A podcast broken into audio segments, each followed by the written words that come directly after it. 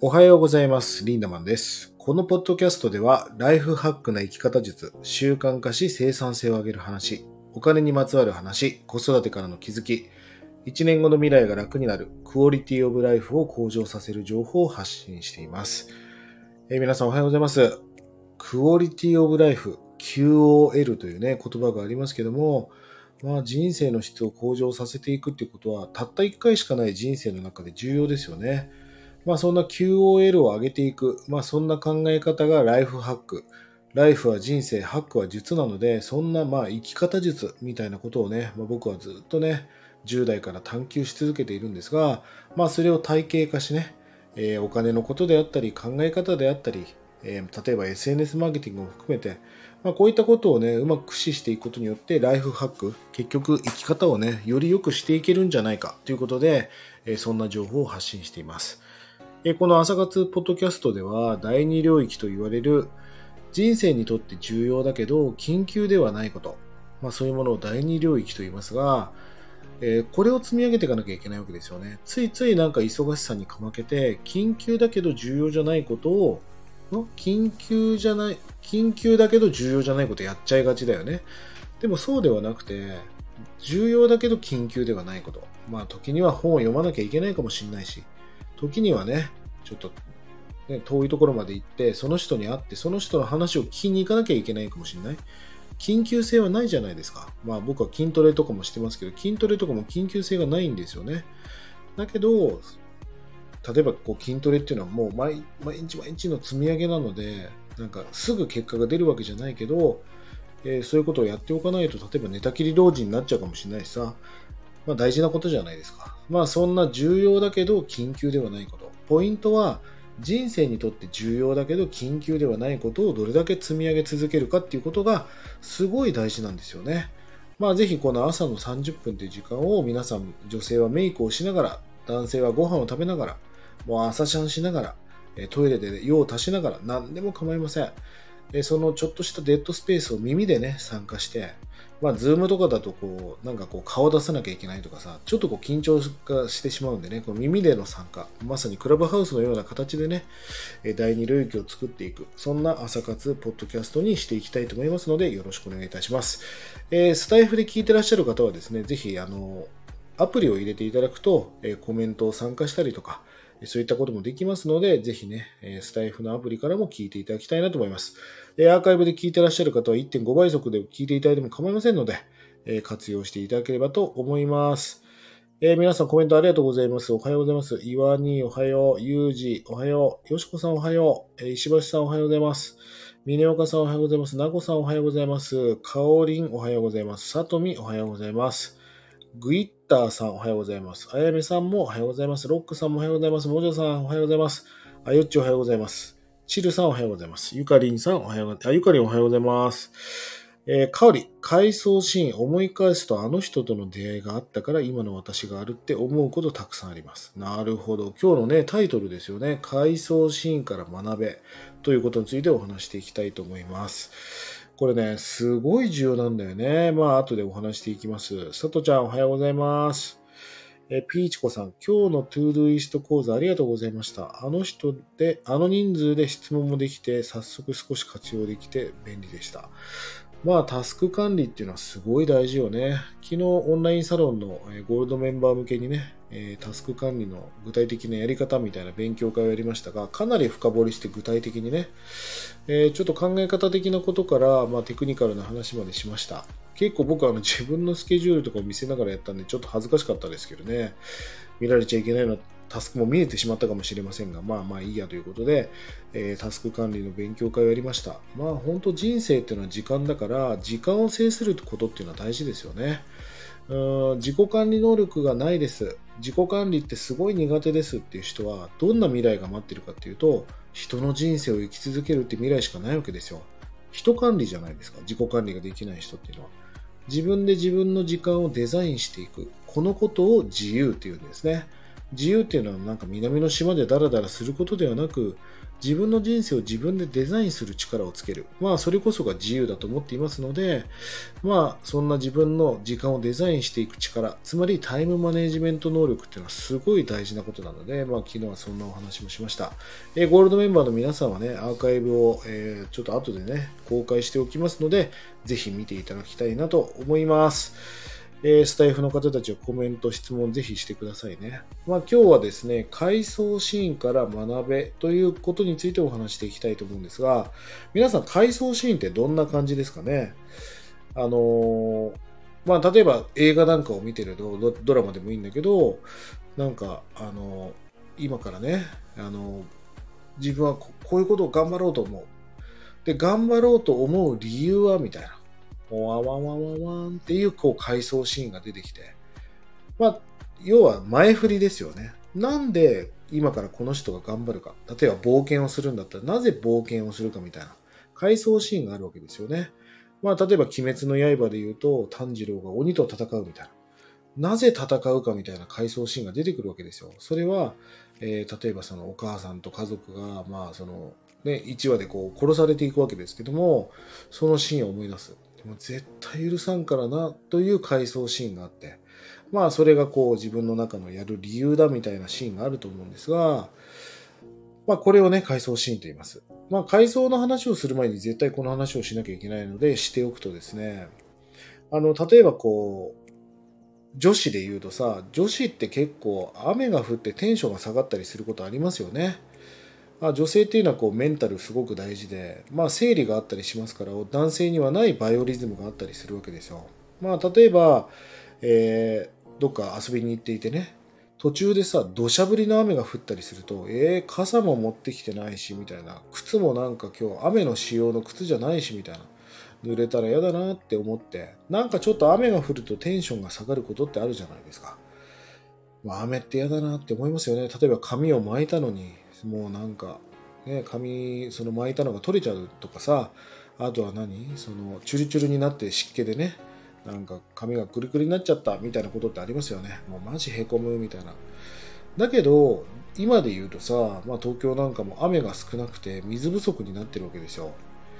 まあ、自分にとっては雨はすごい嫌なものと感じることあるかもしれませんが皆さんが例えば農家だったらさうわ、やっと降ってくれた。マジ嬉しい。恵みの雨だ。なんだったら雨が降ったらお金になるって思うこともありますよね。要は、これを意味付けって言うんだけど、まあ自分の中のストーリーですよね。例えば皆さん自己紹介をしてくださいっていう話をしたら、まあ、自己紹介をしてくれると思うんだけど、まあ、大体1分ぐらいじゃないですか。普通、飲み会で自己紹介って言ったら1分でも長いかもね。えー、私は何々県から来ました。で、年は何歳です。どんな仕事をしています？えー、特技はこれです。趣味はこれです。みたいなこう自己紹介をしますよね。えー、僕は今48歳ですけども、本当はさ、48歳の僕が自己紹介をするときって、本当は48年かかるじゃないですか。え僕は昭和50年にここで生まれみたいな。え母親の参道を通ってきてここにいますみたいな。本当は48年かかりますよね。なぜ自己紹介が1分で終わるかっていうと、自分の自己紹介を自分なりに映像で、動画で言うと編集をして、私はこういう人間ですと語るわけですよね。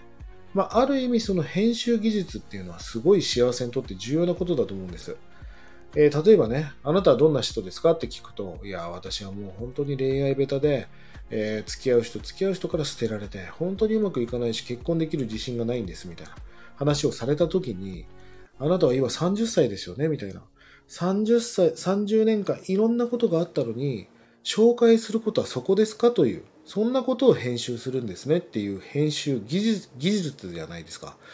まあその元ネタみたいなものを引っ張ってくる技術みたいのはすごく大事なことだと思うんですよね。その編集技術が高ければ、やっぱり幸せを感じて生きていけたりしますよ。俺はね、ポジティブとかネガティブっていうのはあんまり好きじゃないんですね。なんでかっていうと、ポジティブ、ポジティブって言ってる人って大体ネガティブな人が多いんですね。ポジティブな人は、ポジティブのことを普通だと思ってますから、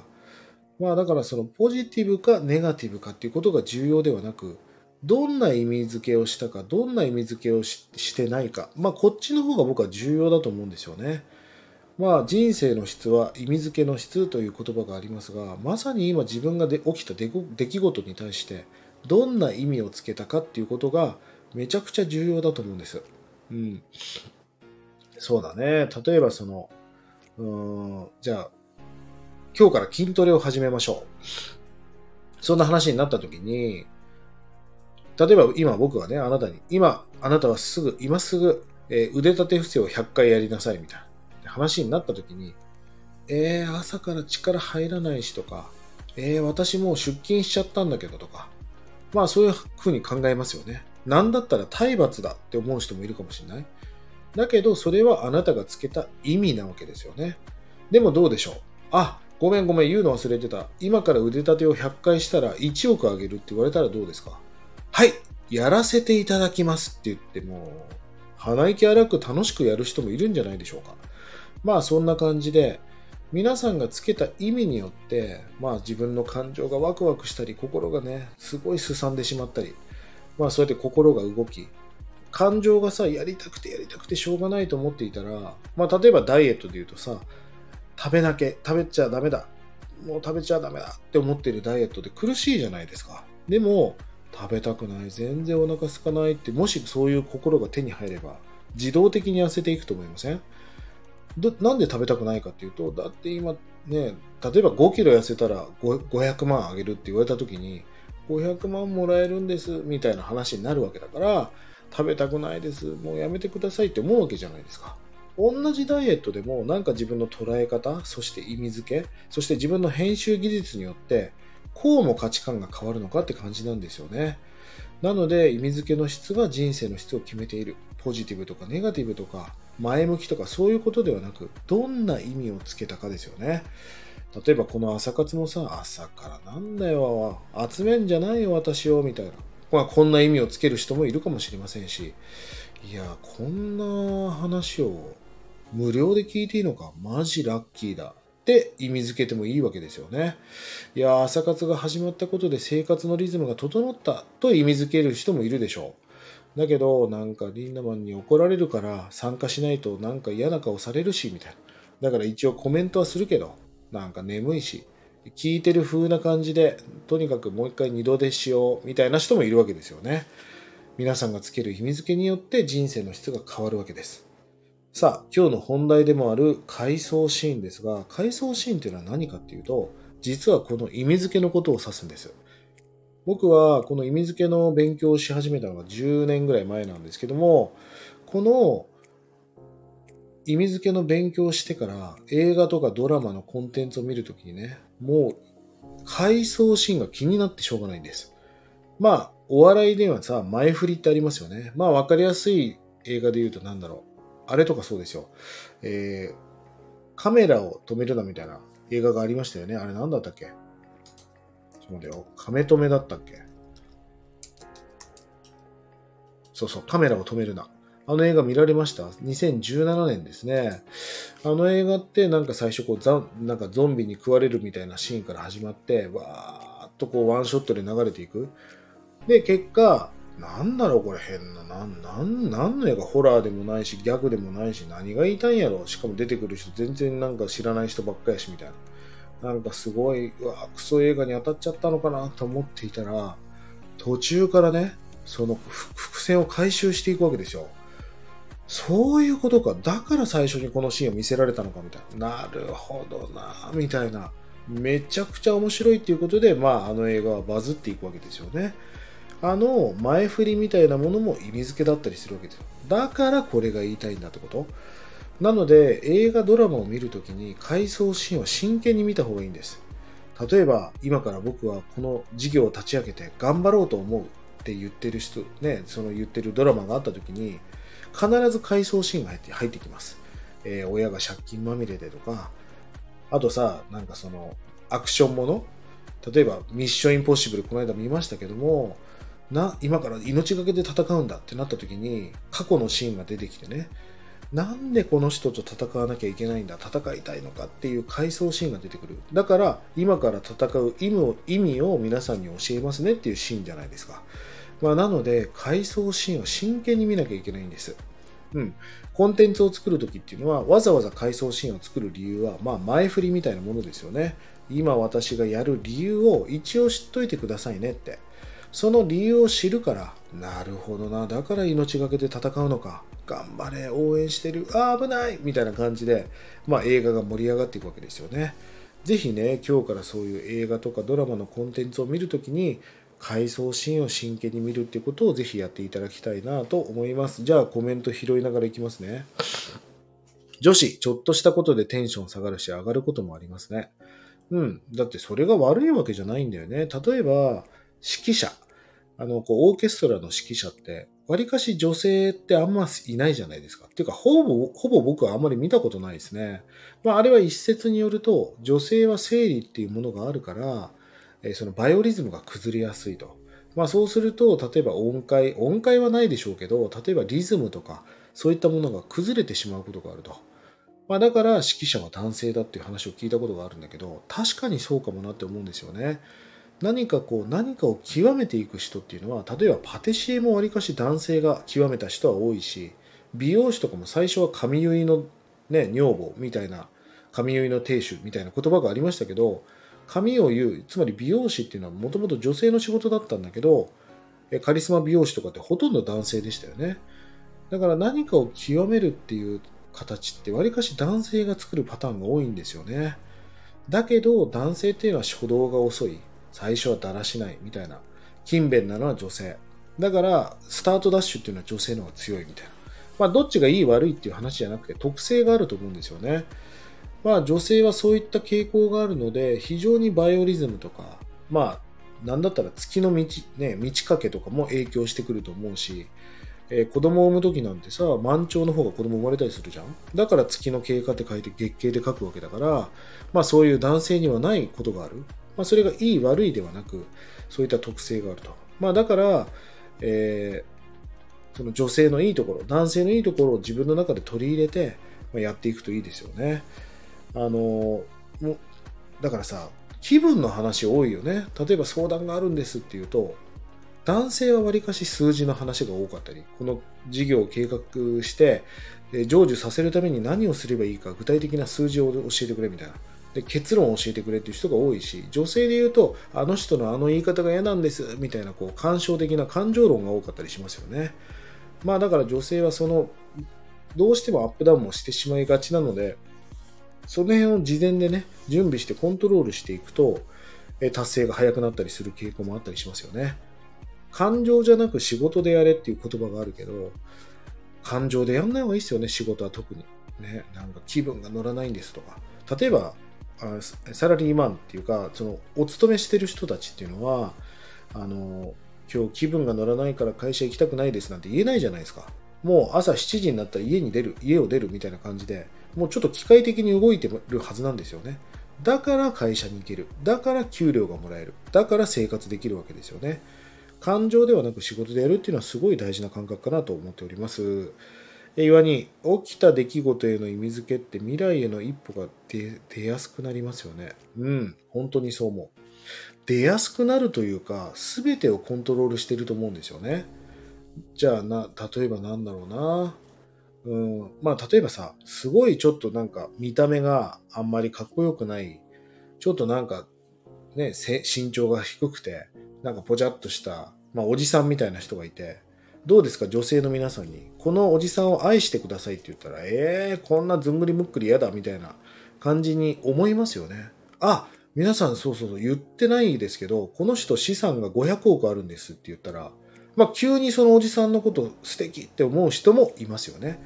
思った人は多分お金とか経済力を重要視してるから、意味付けが変わるわけじゃないですか。ということは、なんかもう絶対にもう生理的に無理とか思ってたにもかかわらず資産が500億あるってことはえー、私この人素敵って思う人もいる。もっと言うと500億稼げる力があるってことはきっとまだわからないけど何かしらの能力があるんじゃないかな。もうちょっとこの人のことを知りたいって思うかもしれませんよね、えー、だから本当に何だろう。あの未来への一歩が出やすくなるというかですねもう全てのまあ、エンジンみたいな話なんですよ。感情がエンジンですよね。やりたい、やりたい、やりたいって溢れてる人ってもう止められないじゃないですか。じゃあ、このやりたいっていう感情がすごい手に入れたいですよね。どうやったらもうあの人なんであんな頑張ってるんやろうっていう人見ると、まあ、めげたりへこんだりしますけど、僕も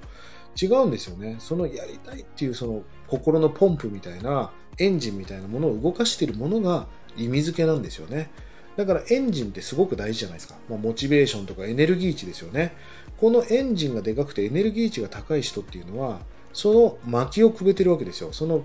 燃料となっているものが実は意味付けだから、意味付けをコントロールして意味付けを張り替える力が出てくると、えー、なんともういきなりもう眠れ、寝れなくなっちゃう。うん、もう寝ないでやりたいみたいなこう気持ちになるわけですよね。だから皆さんがその日々動いている選択と行動ってあると思うんだけど行動と選択を司っているものが感情。感情を司っているものが意味付けということなのでこの意味付けの張り替えですよね。なんか自分の胸にね、えー、こうなんかこう紙をイメージしてステッカーみたいな。そのステッカーに皆さん文字を書いてるんですね。うん例えば、まあ、僕のセミナーに参加してきてる人も全員僕はその意味付けのステッカーを自分なりに見てるんです例えば、もう今日はインスタグラムのセミナー、もう1000円払って絶対学んで帰るんで、私絶対マーカーにしたいんですよ。もう全てを吸収して帰るんで、よろしくお願いしますそう自分の胸に貼ったステッカーに書いてきてる人っていうのはもう吸収力が高いし、目バチバチだし、質問なんか、質疑応答があろうものであれば、もう全部私が手挙げまくって、この時間を全部占有してやるんだみたいな。私はもう絶対リンダマンから無料で教えてもらいたい、みたいな気持ちになってるはずですよね。でも、例えばこんなステッカーの人もいて、なんか今日は友達から誘われたから来ました。ちょっと眠いですけど、何なんですか今日のこの会話。こんなステッカーに文字を書いてる人って、まず楽しくないし、目ちょっとうつろだ、うつろだし、下向いてるし、席も後ろの方に座るし、だってそういう意味付けだから、そういう感情になってそういう行動をしてしまうわけですよね。まあ、意味付けの質が人生の質を決めるわけですよね。すごい大事なことだと思う。香り、意味付けの質、めっちゃ大切。まあ、本当にそう思うよね。まあ、香りは、えー、このサロンを通じて僕はこの話を香りにも何度もしてきてるんで、まあ、マスターしてるかもしれない。だけど、意味付けって何が大事かっていうと、あの、普段ってさ、これは何の意味なんだろうって、そんな考えてませんよね。トイレに行ってトイレットペーパーをぐるぐるぐるってしてるときに、これは何の意味があるんだろうな。いちいち考えてないし、えー、移動中に音楽聴こうって言って AirPods を出してる時に、これは何の意味があって私は音楽を聴きたいんだろうなって、いちいち考えてないですよね。だから意味付けの質を張り替えるために大事なスキルっていうのは、意味付けを意識し続けるってことが重要なんですよね。何の意味があるんだろうっていうことをま意識するってことが大事だなと思っています。えー、よしこさん、確かに映画ドラマの冒頭は後で答えが出ますよね。まあ、お笑いも前振りとかがあるじゃないですか。振りがあって回収をするみたいな。まあ、その振りの部分が意味付けだったりしますから。まあ、考察するっていうのは大事なことだし、まあ、例えば歴史を勉強できるドキュメンタリーがあった時に、ドキュメンタリーも必ず前振りがあったりするんですよね。そもそもこのドキュメンタリーを作った理由は何かとか、まあ、例えばじゃあ坂本龍馬を追いかけるみたいなドキュメンタリーがあった時に坂本龍馬がなぜ明治維新を起こしたかったかっていうシーンがね必ず回想シーンで出るんですよ。まあそれは振りなのでそこをしっかりと学んで吸収して自分の心の中に刻んでいくっていうことを、まあ、僕自身はすごくやっているので回想シーンを適当に見るんではなくそういう目線で見るとねなるほどなって思うことがたくさんあるんですよね。岩にドラマや映画の回想シーンの話、むっちゃわかりやすいです。今やってることに回想シーンで盛り上げたいと思いました。うん。まあ、例えばセミナーのスピーチとかもそうですよね。まあ、昔の話とか、当時の話なんかをすることがよくあるんだけど、まあ、なんでその話をするかっていうと、例えばロジックばっか、こうしたら成功するよとか、こうやったらうまくいくよっていうことよりも、当時自分がうまくいってなかったっていう昔の話を織り交ぜていくと、まあ、意味付けが変わるじゃないですか。例えばインスタグラム俺もね、1年間全く毎日投稿してて全く伸びなかったんだよね、みたいな話をした時に、意味付けが変わりますよね。あ、リンナマンでもそういう時期があったんだっていう。私センスないと思っていたけど、そういうことでもないんだな、みたいな。この間も勉強会でね、インスタグラムって60投稿ぐらいしないと、まあ、メタ社に認識されないんだよ、みたいな話もしましたけども、あ、60投稿しないとメタ社に認識されないんだ。だからあの時30投稿でやめちゃったんだけど伸びなかったんだなっていう意味付けが変わるじゃないですか。あ、もう一回ちゃんとやろう。そしてやり遂げよう。なんだったらやり抜こう。みたいな自分の意味付けが変わって行動が変わってきますよね。心が変わるから。もうなんか意味付けの質で人生の質がもう全て決まっているようなものですよね。いや、本当にこの意味付けの質を上げていくってことが大事。まあメンターが大事だみたいな話もあるけど、メンターがなぜ必要かっていうと、メンターはこの意味付けを変えてくれるんですよね。うん。なんか難しいこと考えなくていいんです。その人といるとなんかやる気になるみたいな人いますよね。それってなんか見えないものもあるんだけど、一つはね、意味付けを張り替えてくれるんですよ。あと大きなセミナーとかに参加するとなんかモチベーション上がったりしますよね。それ、スピーカーの人に意味付けを張り替えられたんですよね。まあ、張り替えてもらった。お金を払って意味付けを張り替えに行く。そしてその人の意味付けを盗むみたいなことが大事ですよね。だから回想シーンっていうのは真剣に見ておかないと、ああ、坂本龍馬はそういうことを理由に頑張ってたんだ。だから明治維新を起こしたかったんだ。その話を聞いたら、もし私も幕末に生まれていたら、一緒に戦っただろうなっていう感覚になりますよね。命、感情のコントロールが必要ですよね。うん、そうだね。だけど気合じゃ無理じゃない？さっきも言ったように、おじさんの、この気持ち悪いおじさんを好きになってください。どんなに気合を入れても、どんなにエネルギー高く考えても、考えれば考えるほど気持ち悪いなみたいな話になるんだけど、意味を張り替えれば、そういう側面があるって知らなかった。なんかこの人素敵かもって思ったりしますよね。えなこさん、その映画を見ました。バラバラの場面が最後にみんなが繋がって、なるほど、そういうことだったのね、と納得させられた覚えがあります。もう裏覚えですかね。俺も裏覚えだけども、本当にあの映画面白かったよね。あれはもう、回想シーンという意味付けですよね。それを張り替えて前振りがあったってことです。えー、幸子さん、回想シーン意味付け、仕事を感情でやられない。今まではかなり気分で仕事をしていたと気づきました。ね。いや、でもそういうこともあるよ。だからさ、失敗なんかないじゃないですか、人生に。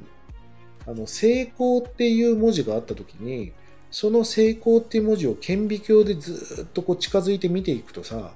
失敗失敗失敗失敗失敗って書いた小さな点が集合体になって成功という文字になってると僕は思うんですよね。失敗失敗失敗失敗って文字で点がいっぱい集まると成功っていうなんか一つの文字になってると思うんです。だから何をもって成功かっていうと失敗をたくさん集めた人が成功だったりすると思いませんか？まあ本当は失敗ではなくて経験なんですけどね。まあこれも意味付けじゃないですか。あ私失敗してるんじゃなくて成功するために重要な経験を積んだり、その症例を体感してるんだってことですよね。こうやって意味付けを張り替えることによって、いや、もうちょっと頑張ろう。いや、むしろ頑張りたい。え次、再現性が高いビジネスをやっていくためにもっといろんな失敗例を集めておきたいって思ったりしますよね。まあこれも意味付けだったりします。香り、起きてることはなぜそうなったのかって意識すると意味付けも変わりますね。いや、本当にそう思うよ。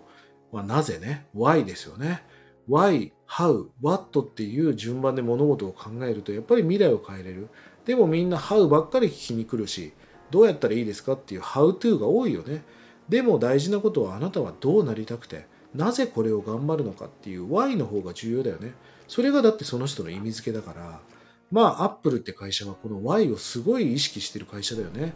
iPhone ってこんな機能がありますよ、じゃないもんね。まあそういう CM もあるけど、私たちはアップルとして皆さんのライフスタイルを変えたいんだそこに手を入れていくんだっていう、まあ、昔は特にそういうコンセプト何が言いたいのかなみたいなものが多かったけど、まあ、そういう、えっ、ー、とあのー、ね Y を探求していくっていうのはすごい大事なことだなと思いますよね。ピーチコさん、人生前半はまあまあ大変で、この10年くらい回想シーンにして意味付けしたら、未来に続くとしたら気持ちの在り方が変えられましたまたまだドラマの途中ですのでまあいずれ僕たちは死ぬわけだけどそれまでの前振りですよねある意味悟りっていうのはその経験を積み上げていったもう死ぬ5秒前にしか悟りはないかもしれませんよね。佐藤ちゃん、メンターは意味付けを張り替えてくれるからワクワクしてくる。そうなんだよね。だからメンターが必要だと思ってます。えのりたかさん、メンターと話すと同じ出来事でも捉え方が全然違うことがたくさんあります。意味付けが変わると過去も未来も変わるのでびっくりすることが多いです。本当に深く共感しております。えー今日はね、回想シーンから学べというお話をしました。なぜかというと、回想シーンはその人がなぜ頑張るかっていう意味付け、それを歌ってるわけだから、いろんな映画とかドラマとかドキュメンタリーを見て、いろんな偉人の人たちの意味付けを盗んでいくと、まあ、例えば、ワンピースをのルフィの回想シーンを見続ければ、ルフィがなぜ戦うのか、なんで仲間を命がけで守りたいのかっていうものが盗めますよね。この回想シーンをしっかり見るってことは大事なことなので、ぜひやってみてください。えー下の概要欄に後でね、LINE オープンチャットと Discord の URL を貼っておきます。ぜひね、これクリックしてどちらかに必ず参加してください。様々な情報を発信しています。まあ、できれば Discord の方に参加していただくと、まあ、よりね、多くの情報量が手に入りますので、ぜひそちらの方を見てください。取り上げてほしいテーマやお題なんかがありましたら、気軽に DM、コメントよろしくお願いいたします。えー明日土日なのでお休みです、朝活は。次は8月の28なのですが、僕この日名古屋な、あ、大阪ですね、28の朝は。うーんと、はい。まあでも朝活やりますので、ぜひ8月28日月曜日朝6時半にまたお集まりいただければと思います。はい。それでは今日も素敵な一日をリンダマンでした。またね。